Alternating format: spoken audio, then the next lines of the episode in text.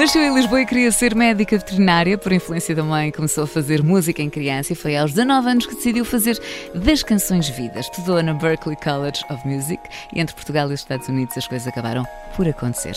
Hoje, Maro, em 40 minutos aqui na Rádio Observador. Bem-vinda. Muito obrigada por teres aqui aceitado o nosso uh, convite. Quando eras mais nova, querias ser veterinária. Lembras do momento em que decidiste que querias seguir música? Sim, foi. É isso, tinha 19. e, e, foi numa altura em que eu tinha ficado. Um, portanto, decidi ficar um ano a, tentar fazer melhoria de notas, uh, nessa de ir fazer veterinária, e acabei por perceber nesse ano que, que, ao ouvir música na lado, eu, o momento específico foi, foi ao ouvir uma música do Milton. Okay. E, e isso acontecia regularmente, só que nessa tipo de eu ouvir uma música e ficar absolutamente sem conseguir dormir e sem conseguir concentrar-me e a ouvir mil vezes. Já não estudava nada para a escola, que era o que eu tinha que fazer. E então, uma vez isso aconteceu com uma música do, do Milton, especificamente nesse dia, foi quando eu fiquei tipo: o que é que eu, o que é que eu estou a fazer? Tipo, não, nada mais na vida tira o meu sono, não é? Portanto, houve esse shift. Mas esta ideia da medicina veterinária tinha alguma base uh, real ou era só uma coisa quase de miúdo que gosta muito de, de animais e, portanto, vê, vê, como uma possível carreira profissional? Não, tinha uma base real. Eu não estava certa da parte da medicina, isso eu acho que eu não, não tinha interesse. Era mais, eu digo sempre é, é, veterinária, mas não era tanto. Eu acho que era mais seguir por biologia. Okay. Qualquer coisa relacionada aos animais, inclusive, sei lá, biologia marinha. Depois o meu irmão, inclusive, acabou por estudar isso e ficar tipo acho que eu teria gostado disso. Mas é isso, eu acho que mais trabalho de campo, não tanto veterinária mesmo. Mas sim, sim, super real. Ainda hoje eu penso que, sei lá, se algum dia eu me fartar de, de, de música, artista, porque não? Exato, posso continuar a escrever de brincadeira, mas uh, tentar fazer alguma coisa com isso. Uma coisa mais nessa área. E qual é que foi a influência da família para, para, para esta carreira na música? A minha mãe é professora na Escola Superior de Música de Lisboa e, e o meu pai, grande amante da música também, sempre desde, desde que nós somos pequenos, mostrou uh, muitos, muitos artistas preferidos dele e pronto, punha música no carro e, e que a mãe pôs-nos que... a estudar, portanto houve esse... Que artistas? desde os clássicos, né? tipo Beatles e Johnny Mitchell e Nick Drake, uh, as coisas todas brasileiras. Uh, o meu pai mostrou-me também muitas coisas uh, africanas, inclusive depois também vozes búlgaras e música indiana. E foi sempre mostrando uh, muitas coisas diferentes. Talvez por isso eu também gosto de saltar de género em género, porque não tem tanto a ver com escolher fazer uma coisa, mas mais tipo uh, ver o que é que me toca, não é? Se calhar por isso, por ter E um bocadinho sair da zona de conforto. Sim. Assim é acabas por não, não ter zona de conforto. Exato. Exato. Olha, eu li também que antes dos 20 tu tinhas assim um bocadinho de, de vergonha de cantar para outras uh, pessoas. Um, o, que é, o, que, o que é que tu sentias? Porquê é que não gostavas? Era, era o quê? Era timidez? Uh, falta de confiança?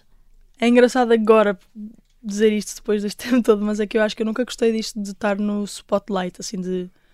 Uh, mais de vergonha mesmo até, sei lá, também tinha vergonha de tirar, fotografia, vergonha de tirar fotografias ou de uh, qualquer coisa que fosse, tipo, olhem para mim.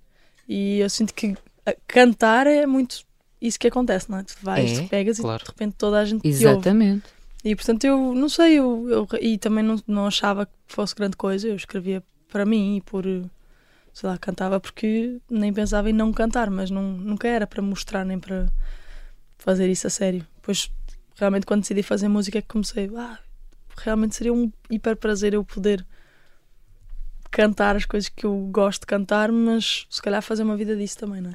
E, e, quando estás em palco, abstrais-te do público, por exemplo, é uma coisa que hoje em dia já lidas na perfeição desta não, volta a aprender? Não, eu gosto dessa conexão, mas, mas talvez porque também não sinta que obviamente, ok, as pessoas estão lá por mim, mas eu acredito muito que estão lá pela música, não é? Então eu não sinto que eu estou ali meio, olhem quão incrível eu sou. Acho que é okay. muito mais tipo, uau, olhem o que é que a música, a música, pode fazer. E nós estamos todos juntos numa sala por causa disso. Um, e, e, não sei, talvez por eu ter, por eu me ter encontrado também nesse, nesse lugar assim uhum. de, de, pensamento, facilitou muito. E é ao contrário, eu não estou lá e fecho os olhos e fiz que estou a cantar sozinho no meu quarto. Eu, é ao contrário, eu eu realmente estou tipo, uau, brutal, numa sala de sei lá, mil pessoas, duas mil pessoas, um, em, estamos todas aqui por uma razão, não é? E eu aproveito, tipo, conecto muito nesse lugar.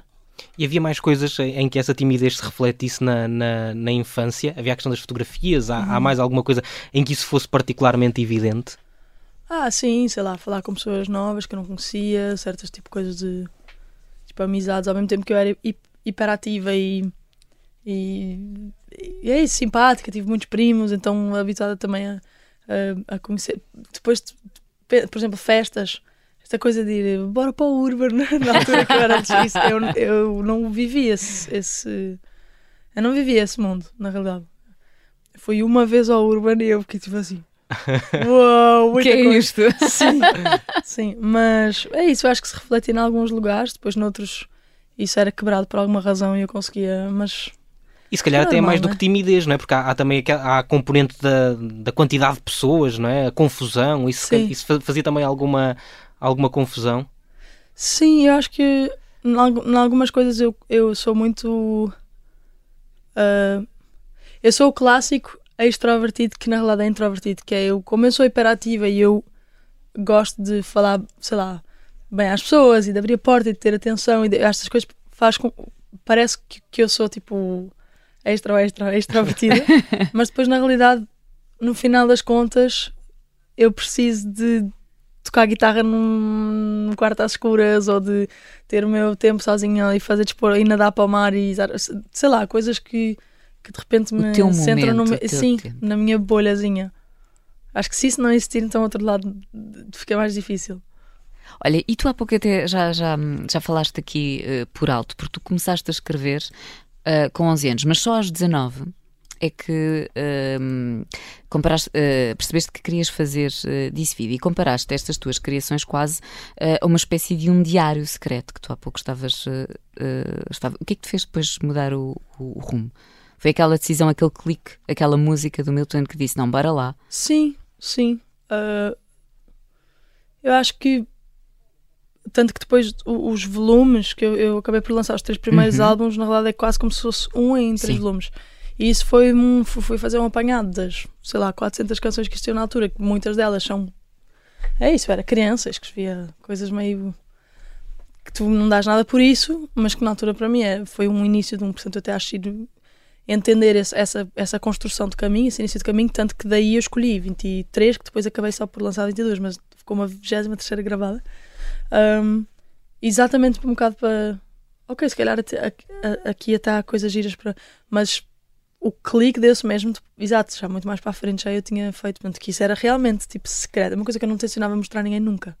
E quem é que foi a primeira pessoa que viu ou que leu? Houve uma primeira pessoa? Ou... Ah, depois na altura que eu decidi fazer, tipo, que eu fui para a Berkeley e que eu comecei, que eu decidi mesmo fazer música, eu comecei a mostrar certas coisas, até tipo num ano antes de eu ir, quando já sabia que tinha entrado e depois esperei uns meses, comecei tipo a mostrar uma outra coisa, assim, um, mas depois tocar Mas nessa tentativa só- de aprovação, não é? Ou seja, na, na tentativa de perceber se aquilo de facto. Não, Já, já não, se- eu sempre confiei no meu, no meu Uhum. discernimento, eu acho, assim, eu acho que se estivesse bom para mim, isso é o que interessa, e acabou, tipo, eu Uhum.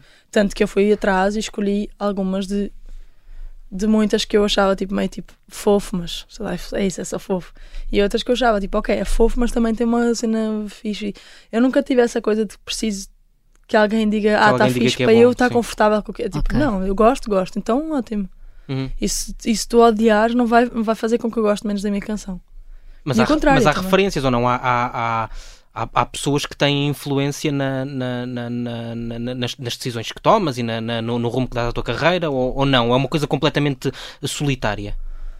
Não, nesse aspecto é tipo assim, o que é que para mim faz sentido como artista ou não? Obviamente eu estou aberta se eu trabalho com uma equipa ou não sei se tem sugestões de olha, e se fizermos isto, ou, sabes, ideias criativas giras. Ou... Agora, se- se- por exemplo, nesse lugar, se eu, se eu é isso, eu venho, trago uma música e não Uhum. gostam, ah, mas é que não, não achamos fixe. Mas se eu achar fixe, Claro. É para ir em frente. sim, se eu achar que faz sentido. Acho que no lugar da música aí não. não acho que é mais individual mesmo. Uhum. Tu também já falaste aqui na Berkeley, onde estudaste. Porquê que optaste por ir para fora? Porquê que escolheste a Berkeley? Na altura em que eu percebi que queria fazer música, eu sabia que, ok, não quero fazer nem jazz nem clássico. E de repente soube da Berkeley, porque um amigo meu tinha acabado de estudar lá, sabia que era uma escola que, que tinha mais abertura para fazer coisas diferentes também, exato. E de repente, o que eu- quando eu percebi que queria fazer música, era um bocado essa ideia de eu quero fazer o que eu gosto de fazer, tipo o que eu escrevo. Hum, e eh, foi um bocado ah, isto parece giro porque parece que eu posso fazer isso lá.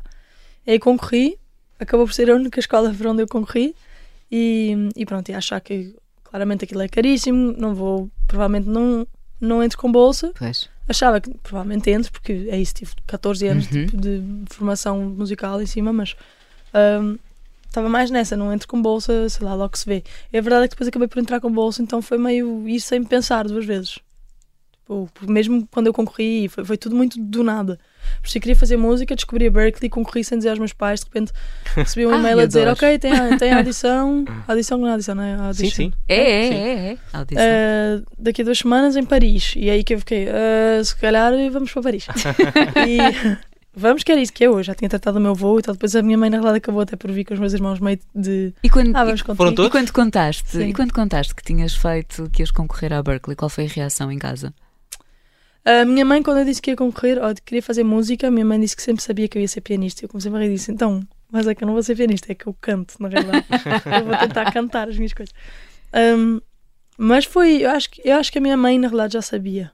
Porque eu sempre tive, mesmo quando eu não gostava de estudar, eu sempre tive uma conexão muito forte com a música. Tipo, eu, eu, eu não estudava e depois conseguia aprender as coisas muito rápido. Eu, quando tocava, realmente tinha- havia uma, uma parada assim que a minha mãe já entendia. Então eu acho que não foi uma grande surpresa eu querer fazer. Acho que na realidade teria sido mais surpresa se eu nunca tivesse feito nada com música, eu acho. Olha, explica lá qual é essa tua a, a versão ao estudo, porque tu já falaste aqui várias vezes, ainda em off, antes de, de começarmos e tudo, e tu estavas a dizer, bem, estudar, minha nossa, já em Berkeley, É, eu não tenho aversão ao estudo, na verdade. Eu acho que mesmo aprender coisas, isso é brutal. Claro. Eu acho que mais, mais de personalidade de. eh, as vezes em que eu aprendo coisas e que eu me animo, é, é- tem tudo um sentido mais eh, prático e de, de um envolvimento de meio de que eu acho interessante. Uma coisa meio de criança mesmo, sei lá, era uma criança hiperativa que não conseguia estar parada e de repente tem que estar numa, numa sala assim durante uma hora e meia a ouvir história e depois tens um intervalo de, de, de 15 minutos e tens mais uma hora e meia a ouvir não sei quem que tu não podes. Eu acho que é só mais de como as coisas funcionam. Acho que isso hoje em dia está a ser mais falado, Ok. mas pronto, para mim Sim. era difícil. E portanto foi a mesma Os coisa na Berkeley ou no, no liceu em Portugal. Exato, acabou por ser a mesma coisa de vais para uma aula e sentas-te e tens que. E sei lá, eu gostava de coisas. Eu era muito mais do, do prático, não é? Eu gostava de fazer desporto, andar de skate, de jogar a bola, de jogar ténis. E, hum, portanto era um bocado difícil essa ideia. Mesmo no piano, que é ok, eu gostava de tocar, mas depois aquela coisa, não, mas é que tens que te sentar e ler esta partitura que tu não escolheste ler. Isso era tipo, oh, que seca. Mas depois a verdade é que eu gostava, senão não tinha feito até o oitavo grau, né? Mas, me- mas mesmo aqui na, na, na Berkeley, que é uma das maiores escolas de música dos, dos Estados Unidos, ou uma das mais conhecidas, mais relevantes, hum, o mais importante não foi tanto uh, aquilo que foste lá aprender, mas mais as ligações que conseguiste criar. Exatamente. Tanto que até hoje eu, eu, assim, tenho melhores amigos e pessoas com quem eu trabalho regularmente que são, pronto, são, são colegas de, de, de faculdade que eu conheci lá. E alguma vez imaginaste que, por exemplo, ias ser agenciada pelo Quincy Jones ou pela produtora do Não, Quincy Jones? Não, não, não, não.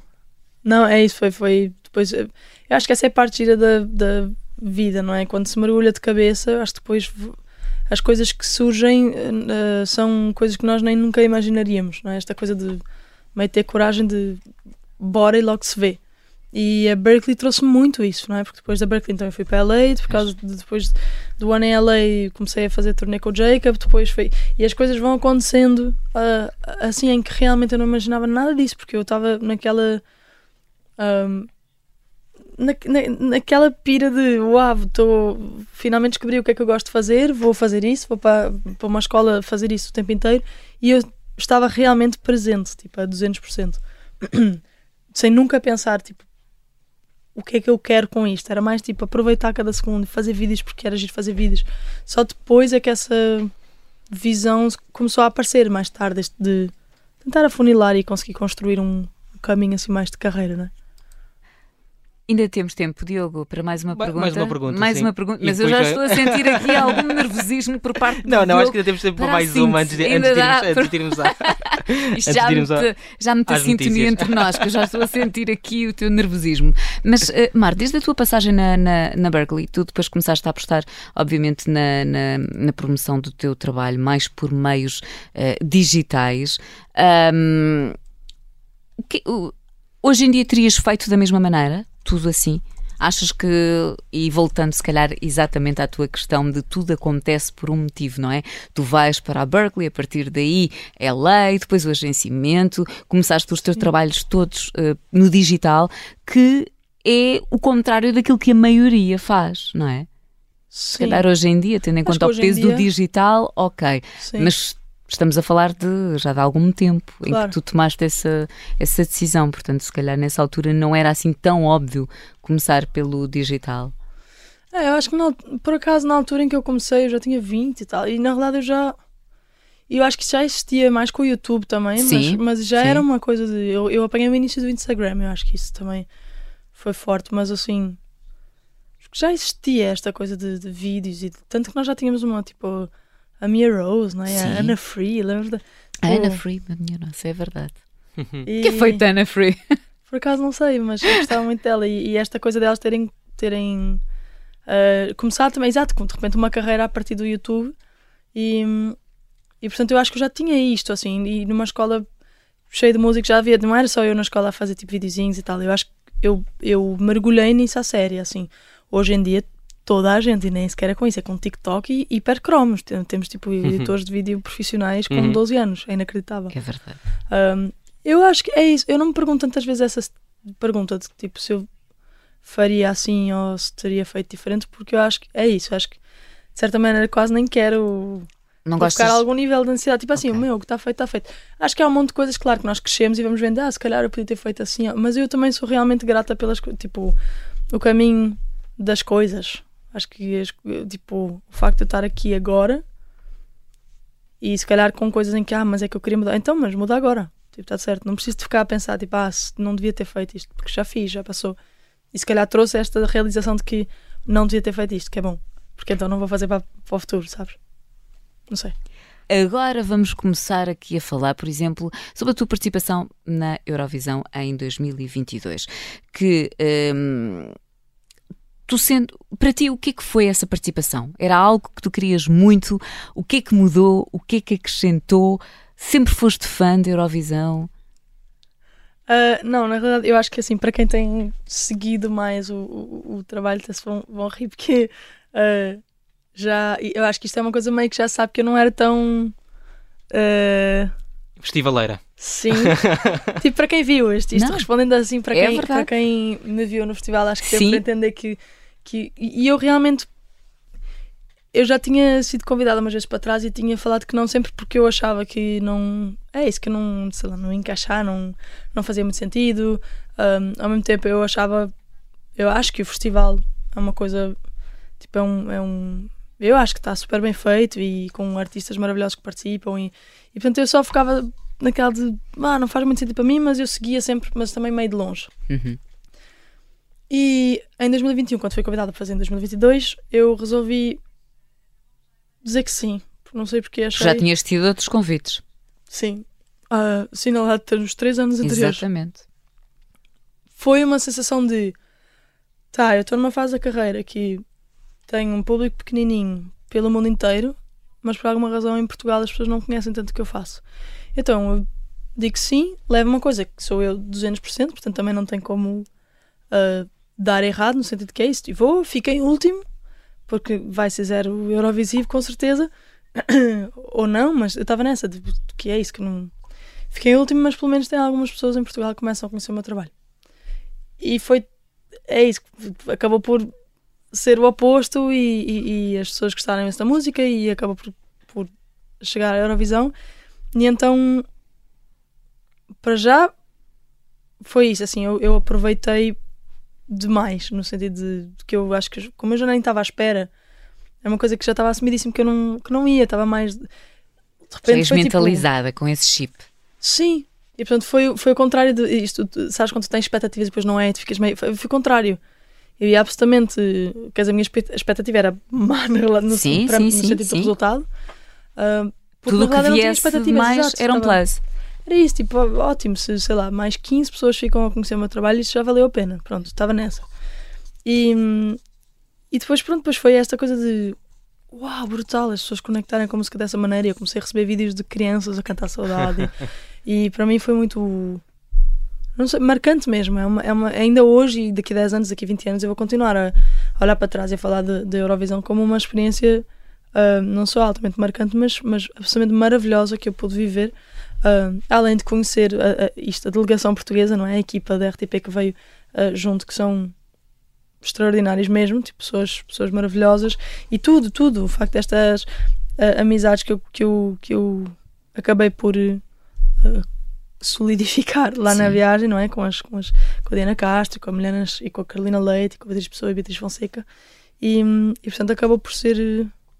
É isso. Acho que é, eu, eu vou continuar a olhar para trás, seja agora ou quando eu for velhinha, e entender que foi realmente um ainda dos melhores bem, capítulos. Ainda bem que fui. Ainda bem que eu E, e é preciso é começar a dizer aos, aos músicos que, que, que, têm esta perspectiva de que não vão ter um grande resultado, que a, a, a grande probabilidade é de ganharem, não é? Porque isso aconteceu com, com imensos artistas que acreditam é que não são muito uh, eurovisivos, não é?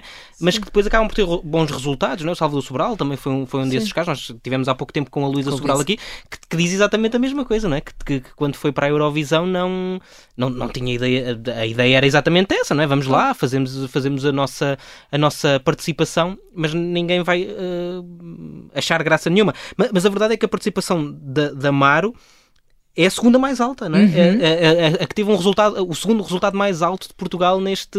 Como é que isto Sim. explica, não é? Como é que isto explica para, um, para uma música que não é uh, festivaleira? Pois não sei. Eu acho que se calhar isto as pessoas se calhar sentiram esta. Não sei, o lado se calhar mais. mais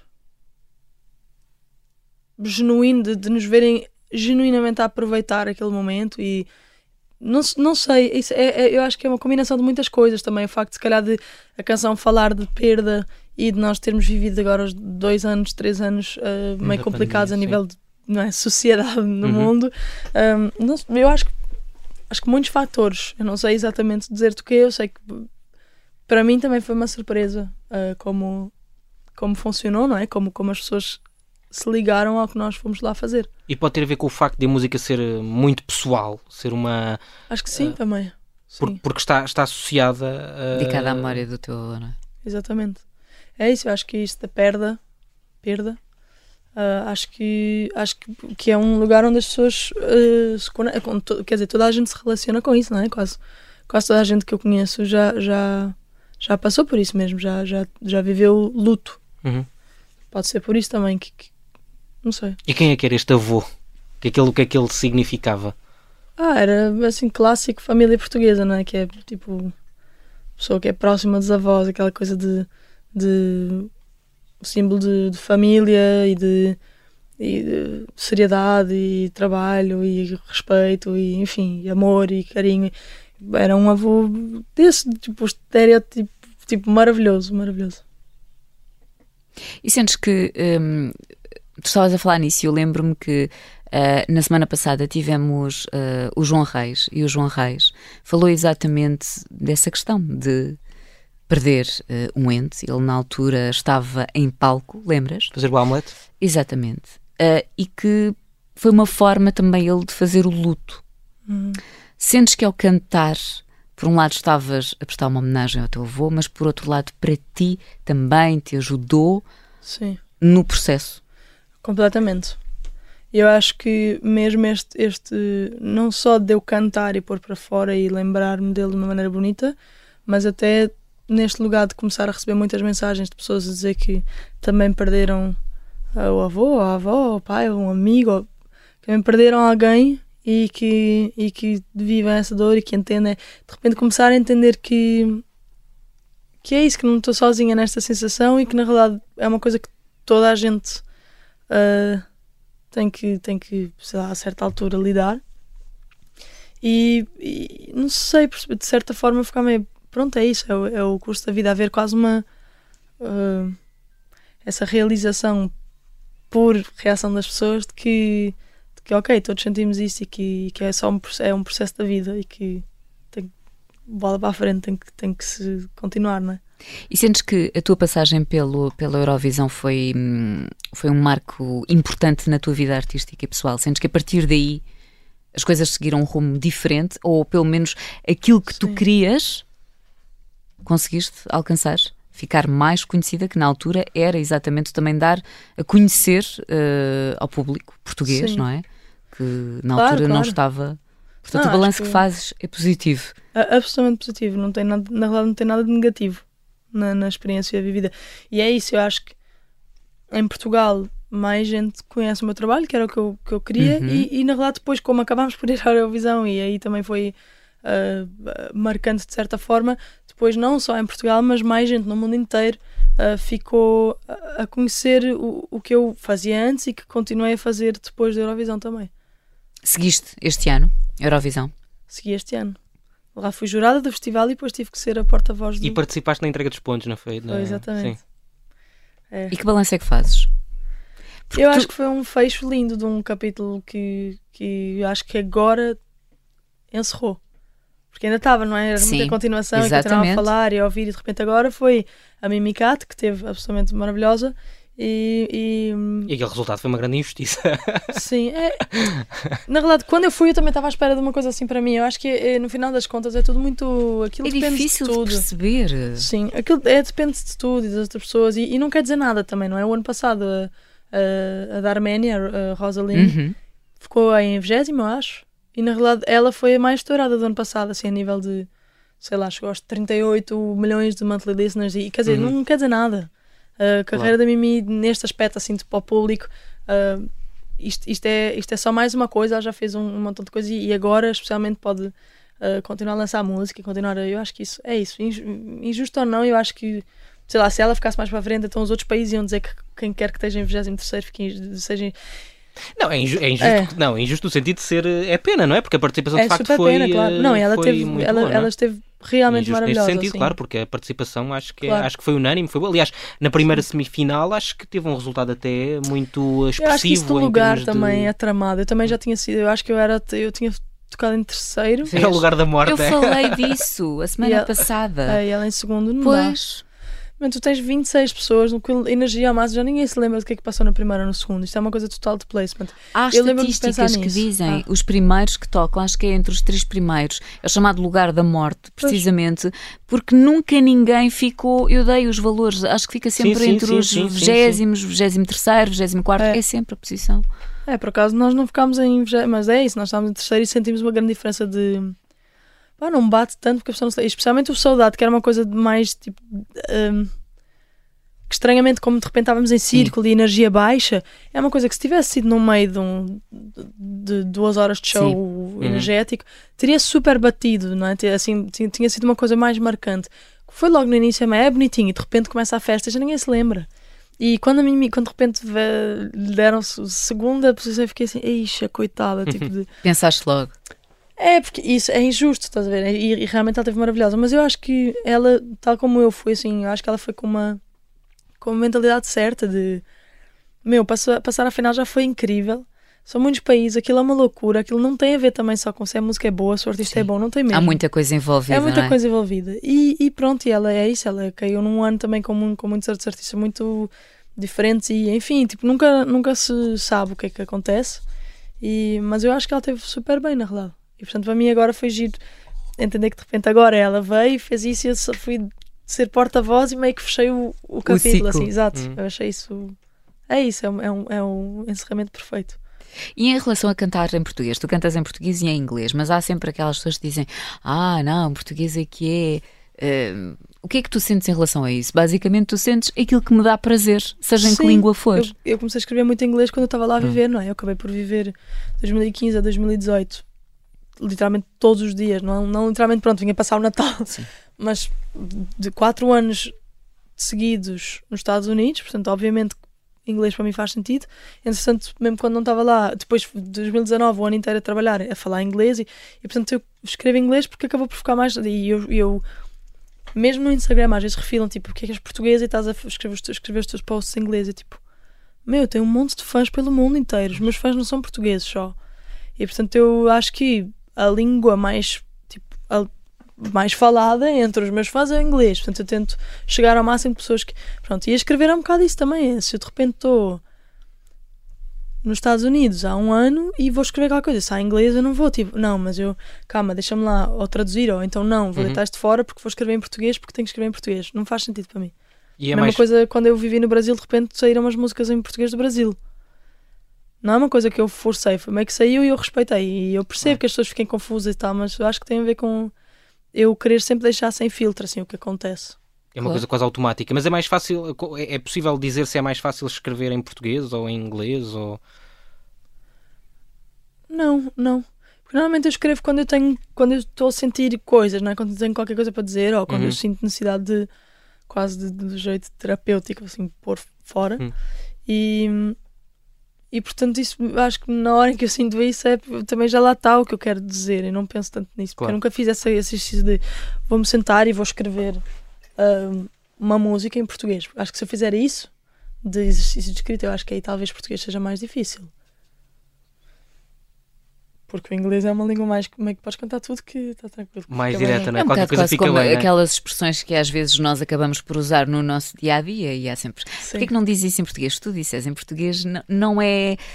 Vou usar uma tão catchy, não sei, há não é? Sim, sim. Às vezes menos- há palavras que, que dizem uma coisa, eh, que Sim, são mais fáceis para sim, descrever uma sim, há coisa mais concreta, uh, sim. uh, Sim. Os ingleses têm expressões que tu pensas, é isto, está, e tu tentas fazer uma Sim. tradução para português um, e, e não dá. Sim. Enfim, já lá vamos em relação, porque tu já estavas a dizer que no final do ano vais voltar para ela, mas antes disso, o que é que nós podemos esperar? O que é que tu tens de planos? Conta-nos tudo. Ah, agora no verão, uma turnê Portugal e Espanha. Sendo que em Portugal, ah, Madeira, Albergaria Velha, Braga, Lisboa, Marinha Grande, Coimbra. Ah, acho que vamos estar mais assim, sei lá, norte e bem chato Madeira lá para baixo, mas pronto. E, e depois eu acho que talvez em setembro ainda chegar ao, sul. Mas é isso, uns concertos por Portugal e Espanha e outros sítios aqui. e, e depois Pois é isso, pois em setembro, em princípio, já, já vou voltar a viver fora. Agora que acho que finalmente esta, esta, este capítulo do Covid está encerrado também. E fora Vamos onde regresso aos Estados Unidos. Sim. É, talvez viver entre LA e São Paulo. Portanto, fazer uma espécie de um. Vamos ver. Eu estou nesta, eu estou meio. Ah, quando eu chegar lá, a ver se. Mas isso é porque E, e, desculpa, tu és muito assim, não é? Não vale a pena estar a, sofrer, a sofrer, eh, por antecipação. Quando lá Sim. chegar, logo vais. Sim, isso sim, sim, claramente. É, é, é o que eu tenho tentado praticar, não é? Porque se calhar porque antes sentia isso, sei lá, de sofrer por. Não sei. Não sei, acho que coisas de a pessoa vai eh, aprendendo mecanismos de como, como Sim. estar mais tranquilo na vida. Ah, e eu descobri que eu prefiro não estressar tanto em coisas que, que eu não sei ainda. Sei lá, se eu chego a ela e percebo, é, agora já nem faz sentido. Fazia quando eu tinha 23, mas não quero viver aqui. E pronto, e também posso pegar as malas e ir embora porque não assinei nenhum contrato de vida. Ah, acho que essa, acho que isso se calhar me relaxa para Essa liberdade de escolher. Sim, sim. Sendo que eu sei que para qualquer sítio onde eu vá, eu vou entrar de cabeça e mergulhar e trabalhar a 300%, não é? Isto não é uma coisa de meio de ah, de repente viver uma vida, ah, agora apetece-me ir para ali e não fazer. não, é o contrário. Na verdade, eu, eu meio que vivo a pensar no trabalho. Mas por causa disso, eu acho que também ainda estou numa fase de, não sei se se calhar não estar presa, não ter uma família, não ter filhos, não- ainda está numa, numa fase, numa idade em que eu posso só ah, ir e, e- e apostar, não é? Tipo, ver. Tipo, eu acho que por ali seria brutal. Então vamos ver. E se não for, eu volto. Uhum. Chatear a minha mãe. Mas eles, eles continuam cá. Ou lá, nos Eles. Estados Unidos. A- a- os teus pais, a tua família? Ah, sim, sim, sim. Sim, sim, sim. Tugas ao mais alto nível. Ah, ninguém, ninguém, não é, sabe? Que às vezes há famílias que vêm, ah, porque a minha mãe vive em Nova Iorque. Tipo, não, tuguinhas, E tuguinhas. como é que tu geres essas saudades? Ah, é difícil, é difícil, mas eu acho que eu eu acho que eu realmente me descobri quando eu fui para fora, então de certa maneira eu gosto desse lugar também de que aqui eu acho que eu fico eu vivo muito para a família e, e lá fora eu tenho este, este lugar um bocado mais egoísta, não é? Mas de consigo eh, mergulhar mesmo e fazer as coisas que eu quero e acabo por ser muito mais produtiva. E com o Covid isso eu vim para cá e, e eu senti isso assim ao máximo de uau, aqui eu não consigo tipo, eu gosto muito mais de estar aqui, mas ao mesmo tempo não consigo ser tão produtiva, não consigo fazer as coisas que eu sei lá, que eu, que eu, que eu, me, que eu ponho na cabeça de ah, eu quero fazer isto e portanto há essa, essa vontade de estar lá que acaba por ajudar a, a, a estabilizar um bocadinho essa sensação Claro. de saudade, porque obviamente eu, eu fico sempre com muita vontade. Eu, eu tenho pena que não haja, sei lá, uma porta do Doraemon teletransporte, sabes? E vais. Se calhar, vou só passar o fim de semana a Lisboa. Não, é tipo assim, 23 horas de avião. Claro. Ah, mas um dia, um dia acho que vão inventar uns, sei lá. Para a facilitar aí, exato, a tua volta. fica tipo a motinha aí, 10 minutos estou em casa também. Ver. Maravilha. Olha, e qual é o teu principal desafio? Quando agora vais para LA, Uhum. quando fores em setembro, qual é o teu principal uh, desafio? Ah, acho que, assim, falando mais por alto, na vida que eu tenho, que é, eu, eu sou, como eles chamam lá, tipo self-employed, não é? Tipo artista independente e que vai. Eu acho que esta, esta ideia de que eu faço os meus horários e eu tenho que fazer, ditar as coisas que eu quero fazer e, enfim, arranjar equipa e pôr a equipa a fazer coisas e, e acho que o desafio é sempre este, ou até o medo quase de ter certeza que eu não me desleixo nesse aspecto de, de como eu sou a minha própria chefe, num Uhum. sentido, ao mesmo tempo não senti que de repente estou a viver em tipo férias para Sim. sempre. Uhum. Sim. Um, e eu acho que especialmente quando eu vou para fora, não é? Porque de repente é tipo. Aqui eu tenho tido a sorte de poder voltar a estar em casa dos pais e de. de- enfim, não ter que pensar em pagar uma renda, por exemplo. Uhum. Mas a verdade é que lá fora eu pago e, por exemplo, ela é caríssima. Então eu lembro de estar, na altura que eu estava lá, eu trabalhava muito. Então acho que o desafio é sempre esse: é eu conseguir voltar agora e, e conseguir na mesma fazer, tipo, trabalhar na minha carreira, e sendo que consigo pagar, não tenho que ir arranjar um outro trabalho Ok. que eu não gosto. para pagar. Mas Que já que- fizeste isso no passado. que felizmente eu nunca fiz. Nunca porque eu não, porque na Berkeley eu, eu não tive fim de semana porque trabalhava 16 horas todos os sábados e 16 horas todos os domingos durante 3 anos e consegui ir juntando dinheiro, dinheiro, dinheiro e depois o, o, o pouco, o dinheiro que não, nem era muito, Sim, não é? sim, Porque sim. tinha- mas o pouco que eu juntei foi suficiente para aquele primeiro mês e meio em LA. E felizmente depois lá eu consegui, dava umas aulas de piano por semana que me ajudavam, com, mas eu consegui começar a já que desse certo com concertos e tudo, e portanto eu consegui, felizmente foi um, mas é isso, há muita gente que não consegue. Eu sei que isso é uma realidade. Portanto, eu acho que esse, se calhar, é o desafio de, de, ah, de chegar a um lugar e tipo, bora, que é para eu poder fazer isto o tempo inteiro, não é? Não, não sei lá, não ter que entrar numa. Mas Sim, felizmente sim, eu nunca sim. vivi isso, mas eu tenho muitos amigos que, que viveram isso e que vivem isso lá em LA ainda e que. E noutros sítios, claro, do mundo. Portanto, eu acho que esse, se calhar, é um bocadinho é o desafio de, de não me. não me encostar, sei lá, porque Uhum. ah, então, mas já conhecem o meu trabalho, já é tipo, não, que se eu parar agora, acabou de novo. Claro, claro. Sim. Olha, é só mesmo a última pergunta, Diogo. O Diogo já está outra vez, Não, não, agora é? fica Estamos aqui o- mesmo no, no- o no final. das horas. Mas, mas queria- só mesmo curiosidade, como é que é ser música em Portugal? Esta é quase uma pergunta que nós fazemos. Fizemos ao João Reis, por exemplo, como é que é ser ator? Ah, como é que é ser músico em Portugal? Ah, de certa maneira é é difícil numas coisas. Eu acho assim, às vezes de. Não sei, não sei se eu às vezes sinto, mas outras vezes. É, é- depende, porque eu já senti às vezes que, que as pessoas se calhar não ligam tanto ao que é feito cá e depois o que é feito fora que é maravilhoso e, e, se calhar não, não dão tanto valor a artistas ah, portugueses. Por outro lado, também acho que nós temos um, um, um país com imensa oferta cultural e que há sempre qualquer coisa a acontecer e portanto ao mesmo tempo quando eu estou de volta eu, eu vivo imenso esse, ainda não percebi muito bem e como eu quando decidi ser artista fui para fora Sim, eu só agora este último tempo é que eh, últimos tempos é que eu comecei a um, precisamente como tu também tens uma referência de, out- de lá fora, por isso é que eu Exatamente. fiz essa pergunta para Exato. perceber se na tua cabeça já tens uma ideia de como é que é ser sim eh, músico em Portugal.